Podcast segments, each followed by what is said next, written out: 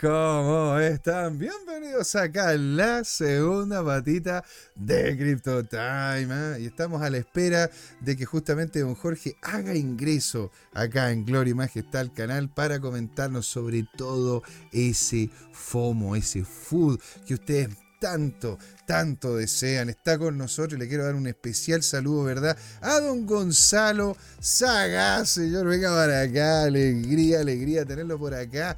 De hecho, estuvimos conversando, ¿verdad? Hoy día en la tarde grandes cosas se pueden venir, señor. Así, don, don Gonzalo, aquí estamos, ¿verdad? Creando comunidad y haciendo patria, haciendo patria aquí.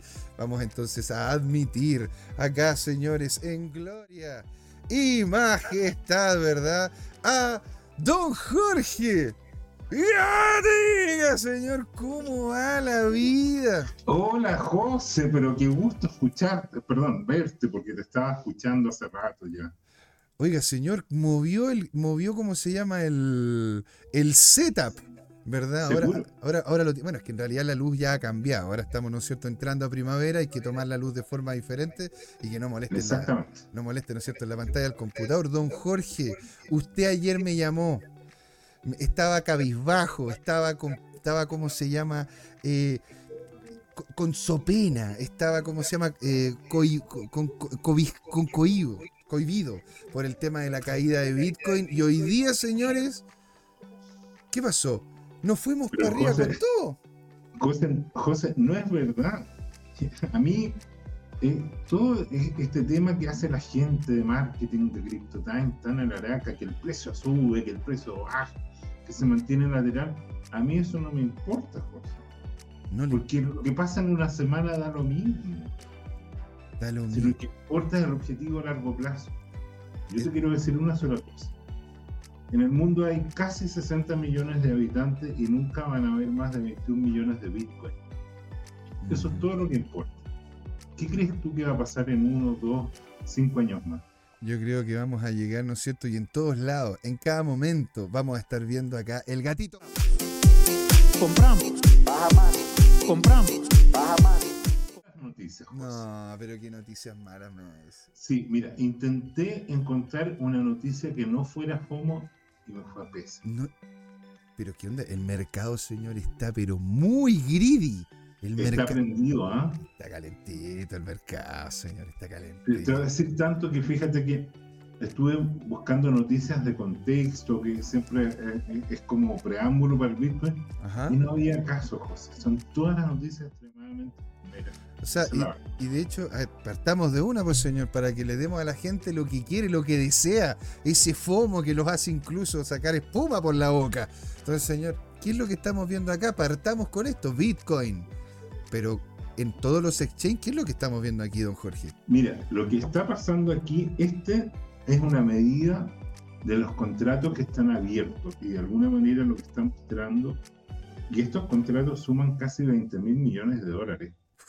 Y este surgimiento de, de, la gráfica naranja, que es lo que está ahí colocado, son, son los open interest. ¿Qué son los open interest? Son los contratos abiertos. Ahora, ojo, que ese open interest puede ser que se está apostando al alza o a la baja. Buen punto. Ahora, mirando el comportamiento del precio, que es esa gráfica lineal que está ahí en negro, y de hecho, si tú miras ahí la pelotita negra, dice Price USD. Entonces, como esto se está dando en un contexto de una carrera alcista que casi rompe esa resistencia que está en 38.000, quedó ahí, ¿ah? al filo. Al filito. Entonces, es, de esperar que estos contratos, eh, estas especulación, esos contratos sean al y den una idea que al futuro el precio va a estar sólido. Ese es como el contexto, el poco contexto que alcancé a preparar, porque la verdad es que eh, tengo unas novedades que a mí me resultaron muy sorprendentes a ver qué, qué pasa con, eh, eh, el resto de las personas. Sigamos, por favor. le contó. Esta de acá, Jorge, no, no tenía como un, como un gráfico ni nada. Estamos hablando aquí de... Ah, pero, pero José, espérame un poco. Déjame, déjame ordenar todo el tema, por favor para ver si estamos sincronizados con eh, el guion. ¿eh? Ya sabes que aquí nos preparan un libreto déjame bajar bien este tema porque tuve que cambiar de computador, eso es lo que explica la demora, justamente. Está bien, está todo, está todo perfecto. Esto es para poner el contexto, porque esto está en el capítulo Ujú. de adopción. Ok. Entonces, la primera adopción es la gente que, que especula, ¿no es cierto?, con los derivados de este tema.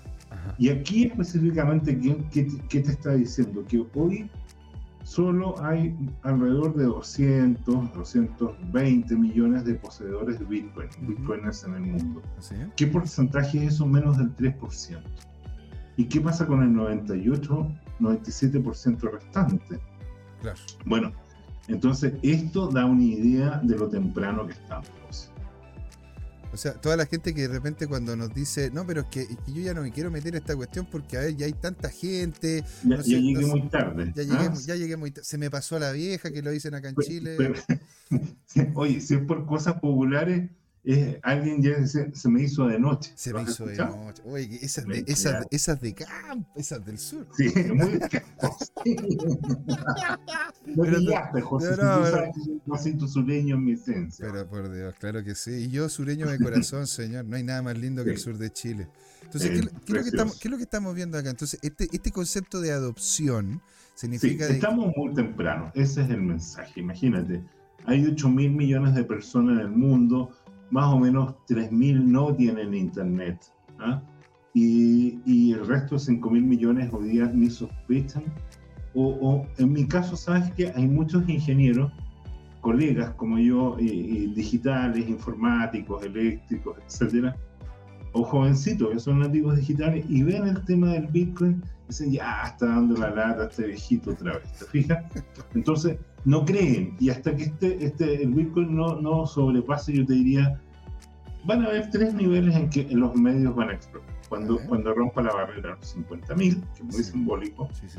cuando rompa la barrera de los 69.500, que fue el máximo anterior, Claro, y cuando rompa la barrera de, de los 100.000. claro. Eso va a ocurrir en mi opinión, ¿ya? Ahora, en el largo plazo yo creo que hay, hay dos situaciones límites. O Bitcoin se va a cero o se va a infinito. ¿Ya? No tiene límite. Como dice Michael Saylor, va a crecer para siempre la obra. Claro. ¿no? Es lo Para que- siempre. Esa fue una entrevista que le hizo una entrevista a una periodista tecnológica. Entonces le dijo a la hora ¿hasta dónde va a llegar? Y le dice para siempre, por lo que partí diciendo en el programa. Hay una cantidad finita de Bitcoin en la red descentralizada, no más de 21 millones, y va a haber una cantidad enorme de gente que va a querer o un Bitcoin o una fracción de Bitcoin, y no alcanza para todo, a menos que el precio se dispare. Eso es. José, Continuamos. ¿seguimos? Pero por favor, continuamos. Entonces, mira, este está re interesante. Este, este tipo es una especie de trader, eh, ¿cómo se llama aquí el, el economista flight? Este es un trader flight, Ok. ¿Ya? Entre paréntesis, eh, el, el- el economista flight tiene cientos de miles de seguidores. Sí, sí, sí. No, no. De hecho, Sí. de hecho, he visto conversaciones de usted con él. Sí, es muy interesante. Y bueno, el tema de, del, eh, este trader flight hizo un hilo re interesante, ya que lo podemos ver. Entonces, él trata de evaluar, primero parte con esta infografía que representa lo que ha sido la evolución del Bitcoin. Antiguamente tú por hacer minería de Bitcoin, cada 10 minutos te ganabas 50 Bitcoin. En el primer halving, que significa eh, división por la mitad, esos 50 cayeron a la mitad, que es 25.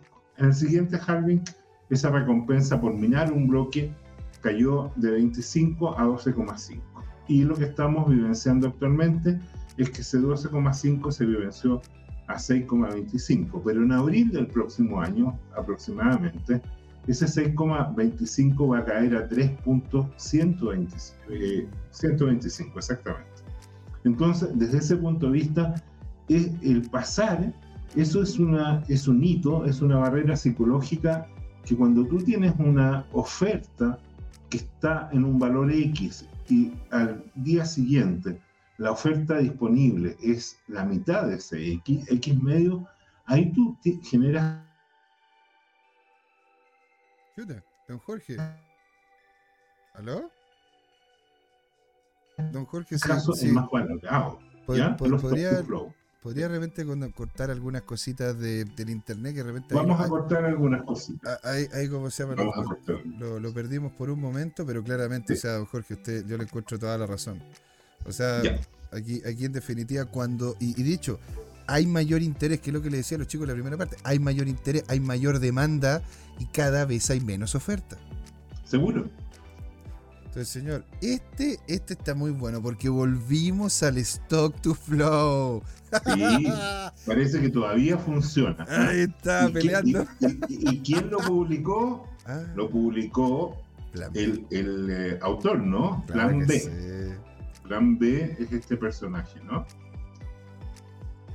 Exacto, pues señor. Y de hecho en su momento estuvo bien calladito. Parece que lo tenían incluso como medio vetado en el tema, ¿no es cierto?, de, de lo que era Twitter.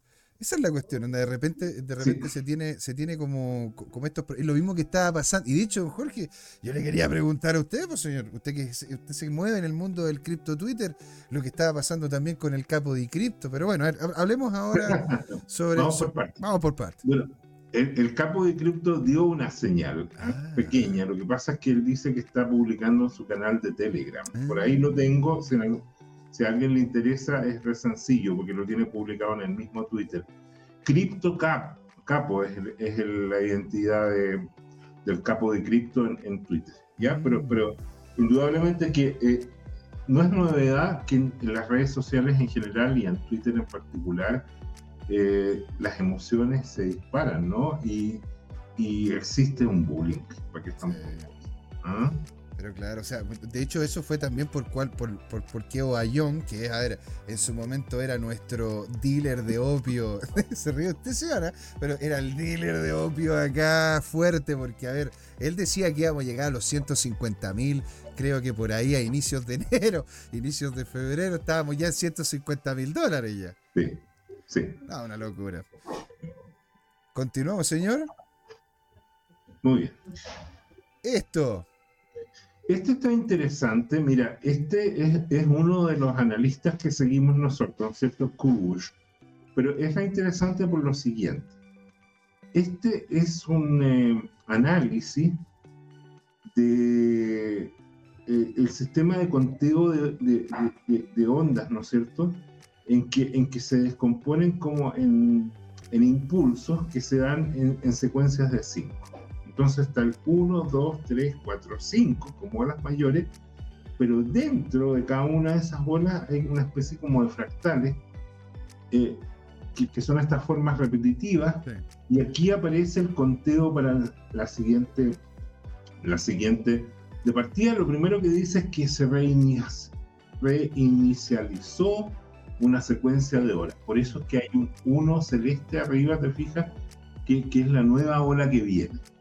Y esa nueva ola que viene toma la ola anterior, que era la onda 5, con que terminó la anterior, y ahora empiezas a contar dentro de la onda 1, de la primera patita, podríamos decir, de cinco grandes patas, empieza una ola 1, que, que es uno romano, que, que está trazada, perdón, que está señalada ahí, pero no está trazada al tema. Entonces, ¿cuál es la idea?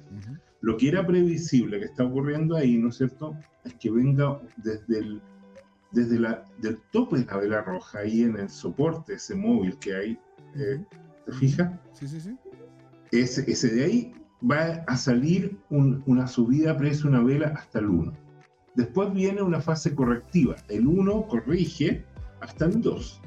Y de ahí viene una nueva onda casi para Sí, es en realidad es casi, casi, casi parabólica. ¿eh?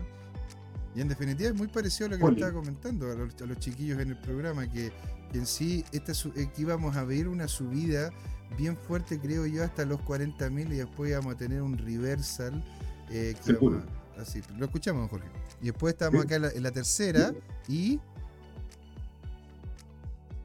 Y volveríamos, ¿no es cierto?, acá a la cuarta, subiendo a la quinta. Don Jorge, lo sigo, lo- que la lo mayoría sigo- de los analistas dicen que para, para- lo sigo perdiendo, don Jorge, como que de repente se va un poco el mira, internet. José, co- corté, corté mi tablet y corté mi celular. O sea, Ya ya no, no no- queda. no estoy no consumiendo nada de ancho banda, no, no está en mis manos ya este tema. Lo único que nos queda Lo único que nos queda es como se llama sentarnos y rezar, porque en definitiva el precio del Bitcoin está muy interesante. Señor, avancemos. Este de acá, Don Matthew Highland. Ya, este es otro analista, tú sabes que a mí me encanta porque él hace análisis muy sintético, ¿ya? Él simplifica todo este tema Ujú. y, y- y- y- y hace estos grandes trazados. Entonces, ¿qué es lo que eh, muestra aquí? Que hubo una subida importante en el precio, pero, y esto lo hemos conversado otras veces, ¿no es cierto? Eh, el RSI como que ah, se reinicializó y está listo para emprender otra carrera alcista de nuevo. Claro. ¿Ya? Entonces está muy interesante. Si uno traduce al castellano lo que él puso ahí, ¿ya? Dice, ahora Bitcoin tiene una chance o tendrá una chance de tener una divergencia masiva alcista a medida que el RSI diario, que es un indicador de impulso, eh, reinicialice menor de cuando el precio estaba en 28. ¿Qué significa eso? Es como que ese indicador está tomando eh, base de nuevo para volver a pegarse un salto interesante. Y si el impulso se dispara, el precio debería dispararse. Es- esa es como la especulación. Y en ese proceso superaría la resistencia que hoy día tenemos en 38. Te fijas que las velitas muestran que hemos llegado al borde y reporta. ¿Ya? Pero en algún momento esperamos que esa resistencia al alza se dispare. Sigamos. Démosle, señor. Vamos Ya. entonces al siguiente. Este está muy Sí. bueno también, ¿eh? Ya, entonces eh, nuevamente estamos hablando del mismo RSI, este indicador de impulso. La traducción exacta, como muestra ahí, del RSI es eh, un índice de fortaleza relativa, ¿ah? Relative Strength Index. Mm, Entonces, eh, ¿qué es lo que pasa? Que, que ahora se está iniciando, se está por iniciar lo que otra gente dice, una carrera alcista. Y los indicadores lo muestran, ¿ya? Entonces se está repitiendo el ciclo. Aquí la gracia es que se mue- muestra nuevamente este ciclo. Ahora, ¿qué cosas tiene?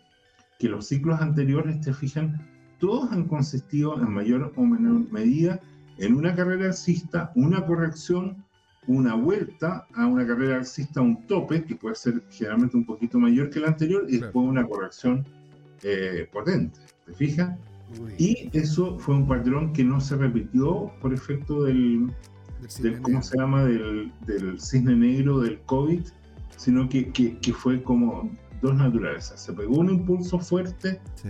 cayó, agarró otro impulso y después se desplomó. Mm, ¿Mm? Pero lo interesante que muestra es que ya superando como lo- el índice este verde de, de 1,5 ya empieza a ponerse amarillo y después amarillo pasa al rojo y como que no vuelve atrás, ¿ah? o sea, como que o, o vuelve con poquito, o sea, con- en síntesis aquí se ve que se está juntando como una, una especie de energía potencial como los resortes Mm, ¿te fijas? Exactamente. cuando tú empiezas a comprimir los resortes y esa compresión de alguna manera, ¿no es cierto?, en algún momento es grande y, y se dispara, se gatilla. Sigamos. Buenísimo, señor. Acá, este de acá. A ver. Ah, este, este tiene una gracia, ¿ya? Porque Ah. lo que estábamos hablando era parte de como la sección de Bitcoin, ¿ya? De los ciclos de Bitcoin. Y este, este es, aunque no lo parezca, un tweet fudero, ¿ah? O sea, esto da miedo, da incerteza. ¿ah? Sí, totalmente. Da porque- duda. porque es que, claro, o sea. ¿Qué, qué, qué dice este gráfico? Este gráfico señala que cada vez que se aprobaba un ETF, el precio se desploma. Pero es que eso, eso es lo que pasó también con, con el resto de, de- de activos que han tenido ETF. La gran Sí. mayoría se desploma primero, ¿verdad? Sí, Pero después de que se desploma tiende a agarrar vuelo porque al ser un activo que ahora está bajo el R, el- bajo lo que sería la norma para poder hacer inversión, sí, si es que este activo resulta ser de resguardo o una buena inversión a futuro, sí. tienden los fondos importantes como fondos de pensiones de profesores, de, de- de- de bomberos y una serie de grupos que son que tienen muchas lucas, mucho dinero, ¿verdad? Empiezan a invertir en ellos como una opción de resguardo, que es en definitiva lo que termina siendo Bitcoin. Bueno, pero lo importante es que, es que estos ETF sean de, de Bitcoin Spot. Sí, o sea. Bit- Bit- Bitcoin, porque en realidad los que hay son Bitcoin futuros en su gran mayoría, y entonces son eh, eh, eh, lo que hemos hablado, derivados que en el fondo son papelitos vale por y que son muy manipulados, digamos. ¿ya? Entonces, ¿qué dice acá? Cada vez que un ETF se activa aprobado, BTC llega al máximo y se desploma. Lo hizo el 2021 Ujú. y lo podría hacer de nuevo esta vez. BlackRock dice está promoviendo mucha cripto. Eso no es una señal alcista. ¿Por qué las instituciones deberían comprar en retail? No lo harán. Ellos solamente están eh, llenando sus, corts, eh, su- sus cortos en CME, que tú lo comentaste en la sesión anterior, el lunes, ¿no es cierto? CME eh, es eh, el, el lugar donde se transan una serie de contratos, ¿no es cierto? Un conglomerado que partió en Chicago y que hoy día es gigantesco, ¿ya? Y donde se transan eh, contratos de mm, prácticamente todo lo que se pueda transar, digamos. Eh, qué sé yo, commodities como eh, el petróleo, el trigo, el maíz y, y- y obviamente activos eh, como en este caso digitales. Eh, y según este analista, ¿no es cierto?, lo que él simplemente está apuntando a los hechos. Bueno, los hechos eh, siempre admiten interpretaciones también, según donde uno esté situado eh, como observador o la perspectiva que tenga. Sigamos. Claro que sí. De hecho, es una, es una empresa gigantesca. CME. De hecho, señor, para comentarle, Sí. ¿verdad? En Sí. este momento, CME, a través Sí. de diferentes contratos, literalmente le está ganando a Binance en movimiento y volumen de criptoactivos. Qué interesante, eso, eso, eso es, es re interesante y eso me recuerda una cosa. Hay un analista, y creo que publicamos, que dice, oye, pero si Gensler sabe lo que es Bitcoin y los ETF deberían haber sido aprobados. Hay algo extraño que impide, que tiene bloqueado el, el tema de Bitcoin, ¿ya?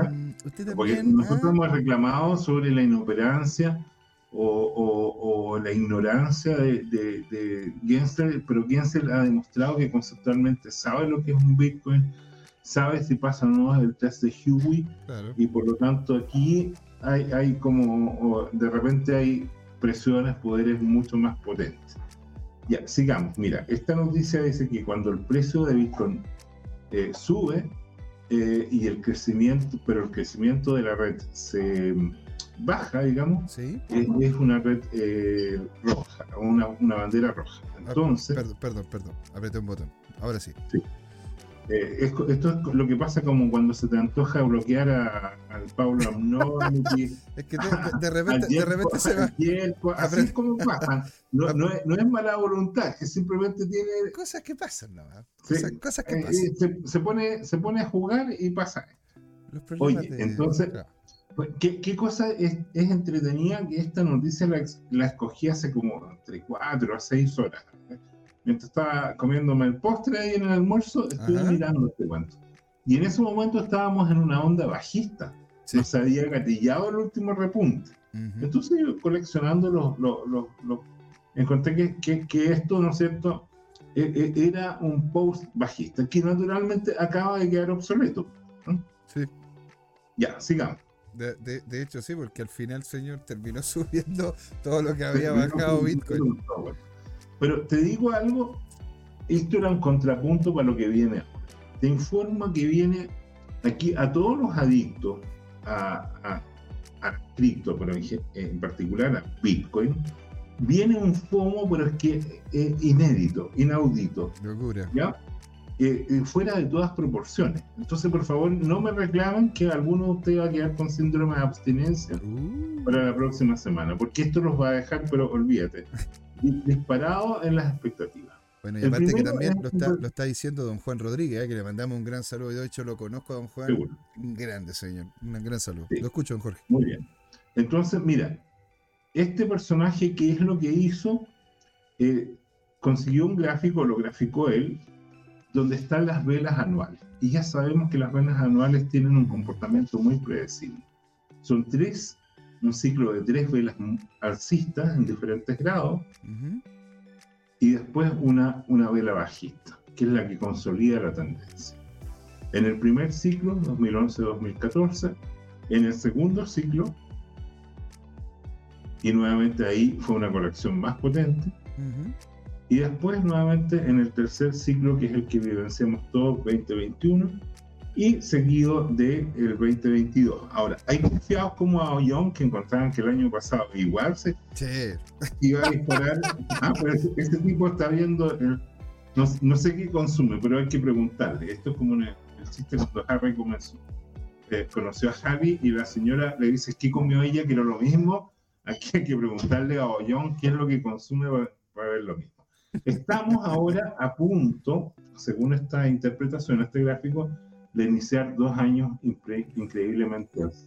qué ¿Ah? entretenido, Jorge, qué entretenido. Esto, esto sí que me sube el ánimo. Sí, seguro. Sigamos, sigamos. Yo no sé cómo podría Oye, vivir pero sin usted. Las palabras mágicas. Esto no es asesoría financiera ni consejo de inversión, en absoluto. Es una opinión informada. ¿no? Porque puede venir cualquier tipo de cisne negro y esto lo derrumba. Si, por ejemplo, nuestros políticos mundiales se ponen juguetones Eh. y ahí eh, a uno le da por invadir al otro y qué sé yo, Mm. entonces esto puede ser perfectamente. Ah, Mira, Hen- Henrik Seberg es interesante porque este personaje, si tú pasas ligeramente el- el- la flechita ahí, sin presionar, por Henrik, por Henrik, no hagas, entonces se abre y este es un macroeconomista. Este no es un bitcoinero, no es un, es un tipo que mira más los ciclos de negocio, como dice ahí, las ondas de Elliot, que es lo que estábamos hablando, y le gusta hacer gráficos, este artista, ¿no es cierto? Pero eh, si vemos el gráfico ahora, este personaje que no es de Bitcoin ve como muy, muy potente al Bitcoin, creciendo un mil o un cien por ciento. Uh, pero Eso. Jorge, oiga, pero nos va a dejar tiritones, tío.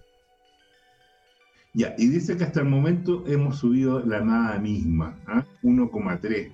O sea, Nada. un 30%, es como, no sé, es, es como un aperitivo, ¿ah? un, Un petibuché. o, o un boca de cardinale, diría. Ah. ¿ah?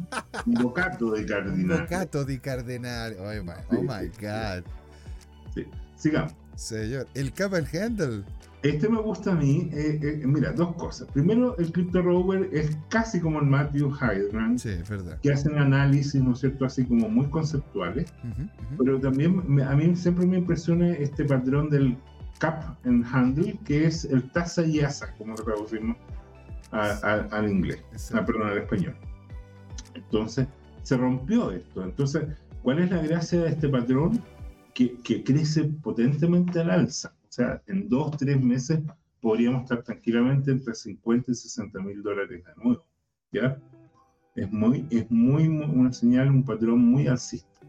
Ahora, hay gente que discrepa de eso, ¿ah? porque dice, mira, eh, eh, las velas rojas que están ahí en dos meses desplomaron un mercado y para llegar al mismo nivel nos hemos tomado casi un año. Ujú, ¿Te ujú, fijas? Es cierto. Entonces, eh, estas cosas hay que tomarlas con, con de alguna manera, como dirían en el sur nuevamente los guasitos, con andina. Con andina, exactamente. Exactamente, don. Cuando tomaban un trago así, el alcohol era muy potente, había que echarle un poquito de mineral o equivalente. E- Ese es el chiste de con andina, ¿no?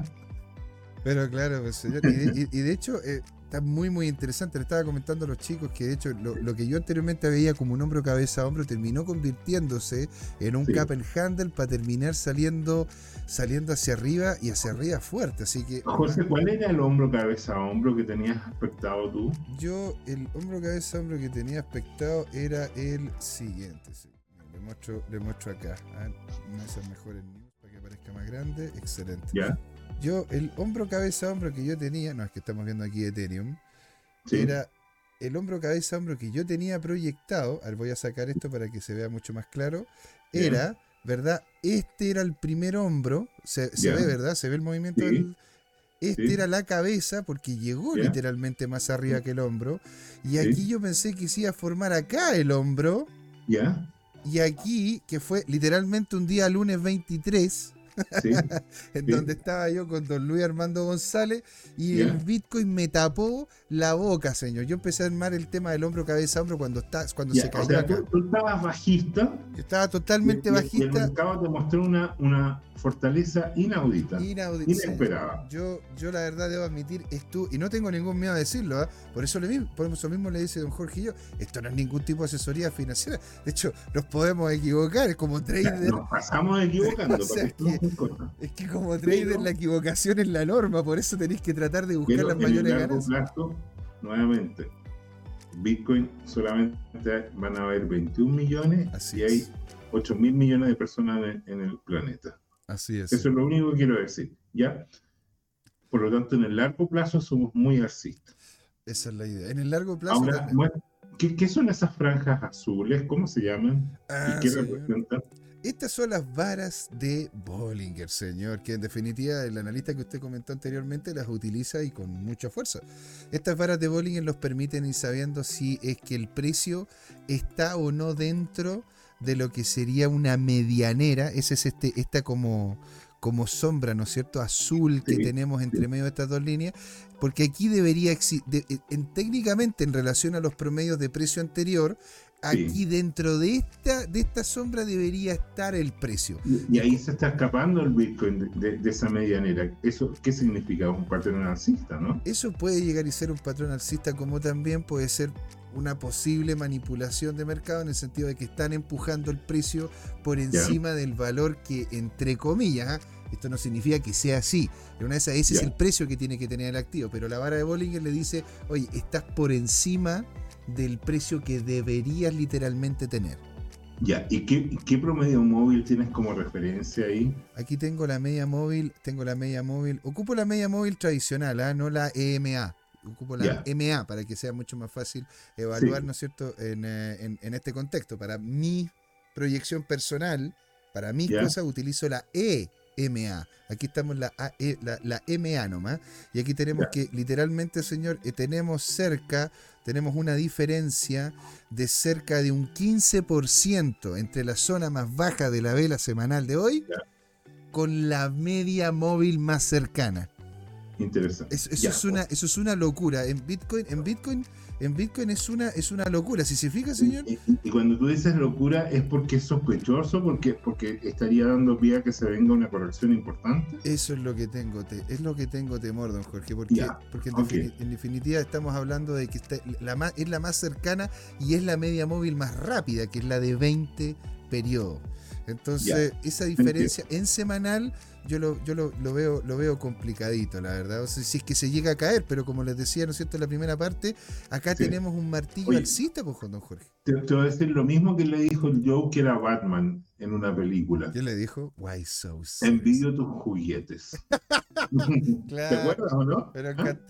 Don Jorge, de hecho los vamos a empezar a entregar. Estamos trabajando en conjunto, ¿no es cierto?, en el grupo de. CryptoTime para que se entregue toda la información. Y usted, si nos está viendo y no sabe lo que justamente nos consultó don Jorge, ¿qué son las varas de Bollinger? ¿Qué son las velas?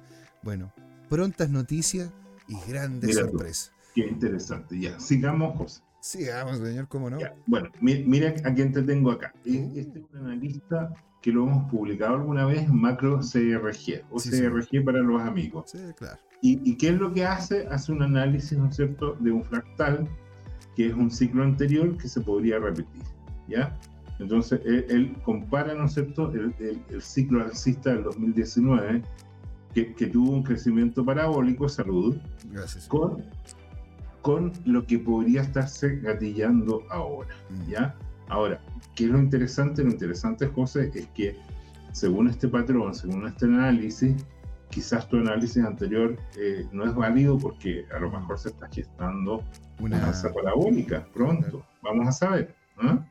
Y, y pudiera ser que, cu- ¿cuál sería el rally de aquí hasta el Día de Acción de Gracias, final de este mes, y después la Navidad? O sea, acuérdate que cua- cuando partimos los programas, el 2011, Sí. si recuerdo bien, eh, en enero, ¿te acuerdas que se disparó de manera importante?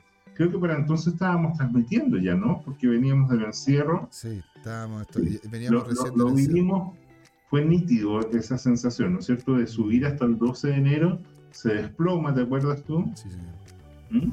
Y ahí, estu- Bueno, y ahí- y ahí partió, partió la, el invierno más largo que hemos vivido. Un poco después, en realidad. Partió bueno, en marzo, ¿no? Por ahí, Sí, claro, en marzo. sí, en febrero, marzo marzo. Febrero, marzo. claro, se Ahí ya se consolidó en febrero. consolidó, se consolidó el frío. ¿ah? y acá, Pues, y acá sí. señor, este, el, este lo encontré muy bueno. Porque yo a ver, yo, como se llama, estaba viendo un patrón muy similar. De hecho, cuando lo abrí dije, no te creo. No te creo, porque estaba viendo literalmente un patrón similar y un patrón, don Jorge, alcista. sí, seguro. Y ahora dime una cosa. eh, es divertido el humor de este tipo, porque, porque eh, eh, él pone con ironía, este tiempo es diferente. Ojo. ¿eh? Claro. O sea, pero, pero es más alcista todavía, a pesar de que le estaría faltando una velita roja para corregir y crecer orgánicamente, ¿no? Eso es lo que también le com- comentábamos con, con- Sí. con, eh, ¿cómo se llama? Con don Luis Armando González. Decía, oye, Mm, que suba eternamente no es bueno. Porque si, No, se, seguro. si se te cae te va a doler. Y este de acá, señor. ¡Ah! Este, es- El stock este pero reconoces al personaje, ¿no? Pero claro que sí, Stock Money Lizard, señor. Muy bien. Y el Lizard, bueno, eh, ¿qué es lo entretenido, no es cierto? Es que, es que ellos tienen la capacidad de sintetizar, te fijas, en donde otras personas eh, ven patrones como eh, complejos, ellos, ellos detectan estas formas simples y, y, y las sintetizan con que se viene. Ahora, dime una cosa, ¿tú alcanzas a agrandarlo como para decir cuál es la expectativa de techo que está viendo Lizard acá? Lo hacemos A ver, mira, inmediatamente. vamos a hacer un experimento. Ah, ya. Te, di- te digo que la- lo iba, te estoy analizando, te- ojo que te voy a ver con lupa, Claro, aquí, literalmente. aquí, señor, lo que estamos viendo es que, bueno, el- el- dice, dice el hombre que el cuadradito este que está acá, no, po. No, po, Arriba, sí. arriba, arriba, arriba. Chuta, es que este, eh, arriba No, no. pero José, José, ese, ese no, pues, el otro. ah, Porque perdón. ese, ese llegó a un techo conocido. Si tú y yo sabemos que eso, eso Tiene- topó en- como sí, en sí, 19 sí. 1800. Tiene toda la razón, tiene, tiene toda la razón. estaba viéndole. Mira, José, lo estoy viendo con lupa y me está diciendo que tiene cara de 320 mil. Pero, Jorge. Ya no voy a poder dormir, don Jorge. Voy a pasar, voy, a- voy a pasar puro, puro haciendo posiciones. Dios mío. 325 mil dólares el BTC. La señora, la señora Oye, María esto, Fernanda. insisto, José, mira, lo a tener que ver con lupa. ¡Oh! Él sacó la lupa investigativa. Nada se le pasa a esa lupa, señores. Sigamos. Buenísimo. Vamos entonces de vuelta a el gráfico que tenemos acá, señor. Bitcoin Bueno, Bulls. pero, Bulls- pero momento, partamos con el personaje primero. Ah, ok. Es Oayu. O es el tío Ayón. que nos va a decir? Va a llegar el Bitcoin a 25 mil millones de dólares. Eh, mira, es interesante, ¿te fijas? Eh, nuevamente está el mismo tipo de análisis. Ahora, ¿qué rescato yo? Yo rescato más que el cuadro verde, cómo está modelado acá la fase de baja o bear, Sí. la acumulación y después la, la- la fase de toro, ¿no es cierto? O, o- o crecimiento parabólico. Ah, Y está re interesante, ¿no? Sí. Porque, porque claramente eh, ahí como que se ven fractales, ¿no? Y tiene, Ahora, tiene. Ojo, ¿ah? que hay unos rectángulos más horizontales y otros más, más cuadraditos, por así decirlo. ¿Ya? Claro, claro. Y, y de hecho, y de hecho, la diferencia con el que estaba mostrando usted anteriormente, Ayón de hecho ve que todavía estamos en acumulación. El anterior ya veía que estábamos en el bullrun. Claro, eso es interesante. Y lo segundo es que parece que el límite de esto pudiera ser, ¿no es cierto?, la transición a través de la fecha crítica del halving. Mm, El mm. halving, ¿no es cierto?, que es cuando comentamos que se produce eh, el, el minado del bloque, ¿no es cierto?, y se gatilla, por lo tanto, el cambio desde eh, una cierta recompensa a después la mitad de la recompensa por, por minar cada bloque eh, Exactamente. de- sí. de- de- después del halving. Entonces, eh, pudiera ser que, que el límite entre acumulación y, y bull lo, lo dé ahí el halving, Mm, más o menos, no sé, una, dos, tres semanas de diferencia, ya eventualmente. Porque aquí hay una psicología asociada al mercado, ¿no? No, no tiene que ver con el precio, depende más de la psicología que, de los fundamentales. Sí, ¿Mm? ¿O muchas, no? muchas veces tiene que más que ver con que si todos creemos lo mismo, tiende a ocurrir eso. Pero te cuento algo. Sí, este es el siguiente. Sí, señor. Mira, adivina quién es. Ah. No, El tío Ayón. El, el hombre está on fire, ¿ah? El hombre está on fire. sí, sí, sí. Guayón, ahora te acuerdas que un tiempo estuvo como de capa caída, ahora vuelve con todo. ¿ah? Así es. Y esto como que de alguna manera, esto a propósito del chiste de la lupa, es mirar con lupa Claro. el mismo periodo y se descompone, ¿ya? Y se descompone la fase alcista como en, en dos fases, una subida alcista, evidente, y la otra en un crecimiento parabólico. Mm. Y ahí puedes agrandar de nuevo cuál es el límite que veo a John en el anterior y ahora puedes volver al anterior y tratar de leer Pero si es que existe el techo de ese precio.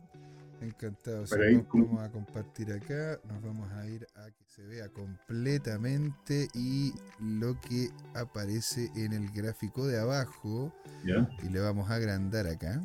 Vamos a Ujú. agrandar para que verlo bien. Uh, a 160, no, no, 180 mil, ¿ah? no, no, no, señor. No, ¿No? no, no, no, no, no. A ver, Ahí estoy mostrando, ¿no es cierto? a ver, pero ¿en qué año, por favor? Porque eso ya llegando Sí, al millón de dólares. O sea, eso, eso ya es llegando al millón de dólares en. bueno, este es el 2024. Aquí estaríamos que en octubre del 2025. Ya, sí, en octubre del Esto, 2025. esto es como en 26, 27, ¿no? El 26 y el Estaría llegando- 27.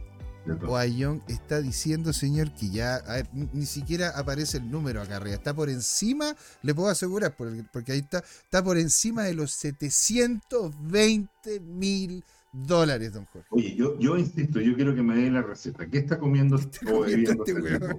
O, fuma- o fumando, ¿ah? fumando, Tiene- no. Tiene que dar la Claro. receta. Claro, que que con palta, que con Ahora, palta. José, espérate, espérate. Dígame, ¿Con quién era esto? Coloquemos el bar. Te quiero decir algo. Dime una cosa. ¿Tú dirías que Guayón es uno de los fomeros más fomeros que conocemos? O sea, a ver, eh, eh, es un, eh, está en el top, está en el top 3. Yo creo que en el top 3, ¿no es ¿Te cuento algo? ¿Qué? De repente está en el top 10. Porque te voy a decir que encontré unos tipos que, uy, ya, José, no quiero ni, ni verlo, pero dale clic. Mira, mira cómo me tiene, Jorge. Estoy tiritando, mira, mira cómo me tiene. Estoy- A ver, vamos a ver qué es lo que me tiene la próxima. No. ya, no. pero espérate. Antes de eso, Ah, ahora sí, perdón, perdón. ¿Qué antes qué es, de eso qué? Esto no es consejo de Sí. inversión ni asesoría financiera. ¿ya? Excelente. Bueno, Esta cosa perfectamente de repente se puede desplomar a la mitad y tú y yo vamos a pasarnos dos años ahí de lamento, ¿ah? Bueno, lo, eh, bueno, lo bueno es que no vamos a estar vagando por solos. el desierto literalmente. Lo bueno es que no vamos a estar solos, pues, Jorge. Siempre vamos a estar bien. ahí con la comunidad, aquí, apañando. Entonces, Seguro. ¿le doy o no le doy? Le, le- le ab- Dale ab- nomás. abrimos Mira, nomás. este es un analista que hemos visto varias veces, el famoso Rover. Exacto. Primera pregunta, ¿no? Es que eh, esto está un poquito manipulado porque hay que ver si, si aplica la misma escala de este cuento. Ahora, si tú agrandas el, el- lo, lo que, que ves now, ¿cuál sería el techo implícito que está ahí? Eh, lo que está, sus expectativas de llegar a, a cuánto podría estar llegando el precio, Mira, usando le- el mismo fractal de los ciclos anteriores. Lo hacemos inmediatamente. Mientras tanto, señor, le manda un gran saludo a usted, don Oscar Riquelme, ¿no es cierto? Que dice, excelente programa y un placer escuchar CryptoTime mientras se trabaja. Un gran saludo a Te, usted. te digo algo, eh, eh, Oscar, como varios de los otros, están adictos al FOMO. ¿ah? No, eh, estamos con cosas. Los, los tiene usted ahí. Vienen ¿ah? a consumir, vienen a consumir solamente. Son puros consumidores del Mira, FOMO. mira, 440 Oh, y con cara de 460, 460 mil. 460 mil, pues, don Bueno, por ahora el cripto, el, el, el, el lo, lo supera ya, pero, pero, pero ese crecimiento parabólico se ve espectacular. Sigamos. Espectacular. Sea, ¿qué, le puedo decir, pues, don Jorge? Y esta, esta es como una No, sinoide, ¿no? el mismo Crypto Rover, este es el FOMO más FOMO. Este FOMO, este sí que fue porque ¿Sabes se, por se, se logarithmiza el precio. Sí, y, en realidad es exponencial, ¿ah? Exponencial, porque, porque la, claro. la- la- la primera concavidad es un logaritmo, pero después cambia de signo y empieza a dispararse. ¿Y cuál, cuál sería el fundamento? que esto pasó, tú sabes, en el fenómeno de hiperinflación de, por ejemplo, Alemania, la famosa República de Weimar. Sí. Y que, y que, y que ocurre que si las economías no resisten bien y la, y la economía norteamericana está hoy día basada en deuda que no tiene techo, entonces el dólar podría seguir el camino del peso argentino, porque el peso argentino tiene este comportamiento. Mm. Exactamente, señor. O sea, la- perdón, o sea- el, el- el precio del dólar en Argentina, dada Sí. la devaluación, es la que tiene este comportamiento. El Así es. peso argentino es al revés. O sea, se va, está yendo prácticamente a cero y cuando llega a prácticamente cero, ellos emiten una nueva moneda. Mm. Tal cual. Y lo han hecho cinco veces en, en- en- en- en los últimos siglos. Así que.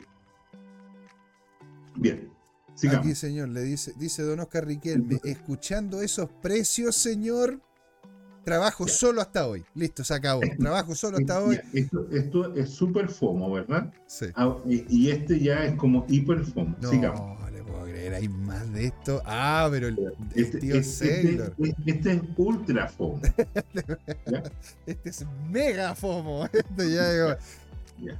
¿Qué sería? Mira, ¿qué dice Michael Saylor? La demanda del Bitcoin podría crecer mil por ciento sobre los siguientes 12 meses. Oh, Y la oferta está a punto de caer a la mitad. listo. Listo. Punto. ¿A cuánto crees que podría llegar el precio con, con- con esa regla de tres simple? Eh, Tú eres ingeniero comercial. Sí. Tú, tú en, un, en un negocio sacabas las cuentas, pero al toque. si estamos hablando de que se multiplicaría por 10 La demanda. la demanda Y la oferta cae a la mitad. y la oferta cae a la mitad, o sea, en esa, en esa proporción deberíamos aumentar dos veces, ¿no es cierto? El nivel de precio. Como dos veces. 20 Pe- veces. Perdón, ¿no? 20 veces, sí, 2 por 10, 20, tiene razón, 2 por O 10, sea, si uno, 20. si uno lo aplica, Significa que, 20. que estaríamos, estaríamos entonces. En este 20 momento por, tre- 20 por 37, ¿cuánto te da? serían, sete- serían 74 y después le agrego un 0. ¿No es cierto? Serían 740 mil dólares. ¿Y cuánto dijo Ayón que podríamos estar llegando? A los 740 mil dólares.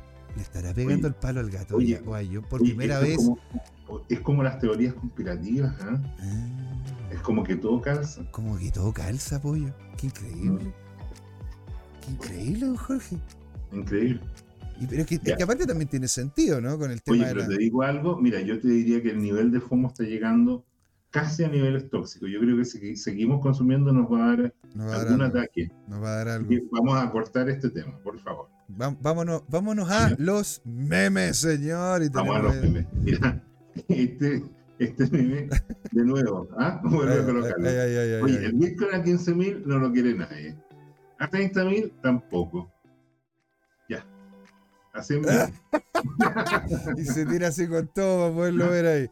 Pero lógico, pero lógico, pues, Jorge. O sea, si Sí. le dicen a 100 mil el Bitcoin, entonces esta cuestión. Es que esa es la cosa, la gente compra cuando el Bitcoin va para arriba. Y acá nuestra querida, bien ponderada, y le mandamos siempre saludos desde acá. Un día que nos mande un saludito, ¿no es cierto? Que le haga, ¿no es cierto? Un meme a don Jorge. Imagínese a don Jorge puesto como, como esos monitos de, de Bitcoin ahí. Estaría re lindo. Bueno, eh, mira, eh, eh, podemos traducir la. Lo, lo agrando, lo agrando un poco más para que lo podamos ver. un poco más y lo vamos a traducir. Yo, yo voy a hacer la, la impresora de billete y tú vas a hacer la impresora de Bitcoin. Ya. A ver, vamos a hacer acá. Voy a agrandarlo un poquito más. Entonces, el No, título de este meme dice: Él es tan genial. Claro. Entonces la impresora de billetes le dice, entonces tú solo minas la misma cantidad de Bitcoin cada 10 minutos, Sí. Pero ¿qué pasa si alguien te pide que mines más? No lo hago. Sigamos. Pero ellos no se enojan. Bueno, no es mi problema. Él es tan genial. Él, él es un inconformista. Él hace lo que él quiere nomás. Nada Sí, más. Es un- es- él es un iconoclasta. Es un iconoclasta. Está a otro level, ¿verdad? Sí, sí, es, lo, es lo seguro. que, es lo que ocurre con Bitcoin. Don Jorge, faltando unos minutos para el cierre, Sí. ¿Quiere usted decir algunas últimas palabritas y haciendo, ¿no es cierto?, el closing de este programa de CryptoTime. José, yo sigo siendo Bitcoin maximalista. Yo entiendo que van a haber coyunturas de proyectos que tienen muy buen marketing y que hay gente que va a apostar a su vida. Algunos van a leer muy bien el, la- el, el timing de entrada Mm. y de salida para no perderlo todo. Y van a ganar mucho más dinero que la gente que ahorra o ahorramos en Bitcoin. Son Pero for- son, es un negocio más también. riesgoso. Sí, ¿Ya? claro que sí. Es mucho más riesgoso. Sí. Y, eh, lo único que quiero decir es la trampa del ego, que, que las personas que entran acá llegan y creen que porque tienen intuiciones leyendo gráficos pueden superar esto, pero esto es una industria que está hipermanejada, ¿ya? Hemos visto que eh, de repente el precio se pega unos bajones increíbles, como pasó con XRP, y qué es lo que ocurre que eh, el mercado manipula esas variaciones precisamente para liquidar a la gente que está en corto o en largo y sobre todo los que están apalancados o sobreapalancados y que son capaces de perder, como ha pasado, sus ahorros de toda una vida o, o- o ahorros importantes eh, por, por tomar riesgos que no son capaces de dimensionar. Entonces, la idea de esto es que las personas tomen posiciones con dinero que eventualmente y conceptualmente podrían perder completamente. Excelente punto, señor. De hecho, usted comenta de que una de las formas más, más óptimas, ¿verdad?, de hacer inversión en este tipo de activos haciéndolo tipo DCA, ¿verdad? O sea, mira, e- eso que significa eh, tomar un promedio, eh, dice lo siguiente, supongamos que usted gana, por decir algo, 100 al mes. Mm. Entonces, eh, puede ahorrar 5 o 10 al mes sin ningún problema, un 5 o un 10%. Entonces, ¿qué dice esto? Que una vez al mes usted compra 10, o lo que puede ser que todas las semanas compre 2 o 3% de lo que usted gana. Mm. Entonces lo puede comprar un lunes en la mañana, que está recomendado porque los lunes son, son mejores precios porque el fin de semana algo pasó. Así es. O puede comprarlos el miércoles al mediodía o en la tarde, o los puede comprar todos los viernes cuando escucha a José Miguel ir cerrando la semana, semana en el programa de CryptoTime. Entonces, si se da ese tema y es regular y, y es periódico y mantiene esa uniformidad, a veces va a comprar muy caro, a veces va a comprar caro, a veces va a comprar en promedio, a veces va a comprar barato, a veces va a comprar muy barato. En promedio va a comprar como el promedio anual. ¿Y cuál es la gracia? Que si es Bitcoin, por ejemplo, hay una tendencia alcista en el largo plazo. Por lo tanto, la estrategia DCA en ese caso permitiría ir generando de manera predecible, sin tanto riesgo, una posición que es interesante y, y con potencial más beneficio. Eso yo lo aplico para el Bitcoin. Para el resto no me pronuncio porque como son proyectos que le copian al Bitcoin y que no tienen, en mi opinión, mucha ventaja competitiva y que perfectamente así como sale un Ethereum, puede salir un Ethereum copia, que podría ser Solana, o un Ethereum copia-copia, que podría ser el Cardano, y así a su vez puede salir una copia de Cardano, y, y en el fondo, si no hay una ventaja competitiva estructural, en- o, o podríamos decir en- como equivalente en la economía de los países, ¿no es cierto?, una ventaja comparativa, entonces eso significa que en el largo plazo eso no es sustentable y o va a languidecer como ha pasado con, con, por ejemplo, los forks que hubo de, de Bitcoin y que en el largo plazo, deflactado contra el Bitcoin, se van a cero, no, no son convenientes, han perdido más del 90% de su valor. Estoy hablando de Bitcoin Cash y de Bitcoin SB. Y lo mismo ha pasado un poco con Ethereum. Ethereum partió, fue un proyecto muy exitoso y después ha ido decayendo. Tuvo un último repunte ahora con la noticia de ETF de BlackRock. Se pegó un último repunte, pero ahora que el Bitcoin se disparó, nuevamente volvió a caer y está como acartado y no logra rom- romper una cierta resistencia. Entonces, a pesar de que detrás de- del proyecto de Ethereum está nada menos que JP Morgan, que es una entidad que maneja trillones de dólares, o por lo menos cientos de miles de millones de dólares. Sí. Entonces, entonces, desde ese punto de vista, esos proyectos, ¿por qué a mí me dan mu- mucha incerteza? Porque de partida el preminado está manejado, hay una concentración de eso, y entonces uno sabe que si esa gente entró muy barato y muy antes, yo que compro después y más tarde, perdón, más tarde y más caro, entonces que una posición de debilidad a que cuando ellos liquiden van a liquidar antes y me van a dejar con posiciones en pérdida. Esa es la primera objeción que tengo con, con Ethereum. Mm. Y lo mismo se aplica a una serie de otros proyectos que han demostrado que en el largo plazo son fallidos. Y han habido decenas de miles de proyectos equivalentes. ¿ya? Eh, lo cual no quita que pudiera aparecer un símil muy menos potente, mucho menos potente que Bitcoin. ¿ya? Bitcoin inventó el concepto y se ganó un ecosistema y muchos de, de, los servidores de minado se hacen, por un lado, por fábricas de minado, pero otro es una comunidad que presta sus mejores talentos para el desarrollo de software, para proveer mineros, para un montón de cosas. Exactamente, señores. Y no le vamos a dar más vuelta. Excelente forma de ir terminando el programa. Muchísimas gracias a todos los que estuvieron con nosotros, ¿verdad? Don Oscar Riquelme, que ahí nos está escuchando en el trabajo. Don Oscar, genial. Póngale gana ahí en la pega para comprar más Bitcoin y después irnos a la luna. No, no sé. Hay que ver, hay que ver. Eh, no, es como se llama consejo de inversión. Don Gonzalo Sagaz, que estuvo aquí con nosotros también comentando. Qué alegría tuvo Pablo Enormity. Don Pablo, no lo saludé, don Pablo. Qué alegría que esté por acá. Que nos comentaba diciendo Don Jorge Don Francisco Díaz, que estuvo también con nosotros, la señora María Fernanda. Señora María Fernanda, qué alegría tenerla por acá. ¿Cómo no? Ahí estuvo haciendo algunas consultas muy, muy interesantes y también nos empezó desde tempranito con nosotros, Don Tomicro también, que le mandamos un gran saludo a usted, Dochman, y a Camcita. Señoras y señores, muchísimas gracias por haber estado acá. Este ¿no es cierto? Y sobre todo cuando está Don Jorge, es el show de la blockchain. ¿Por qué pasa eso, Jorge? ¿Perdona? ¿Por qué, ¿Por qué es el show de la blockchain? Me perdí. Ah, estamos acá en el show de la blockchain Crypto Time, señoras y señores. ¿Por qué, don Jorge? Porque fue hora de hablar de criptos y de Bitcoin, que no es lo mismo. Señores y señores, muchas gracias. Cuídense. Nos vemos el viernes, ¿ah? Ahí estamos. Un abrazo. Chau, chau.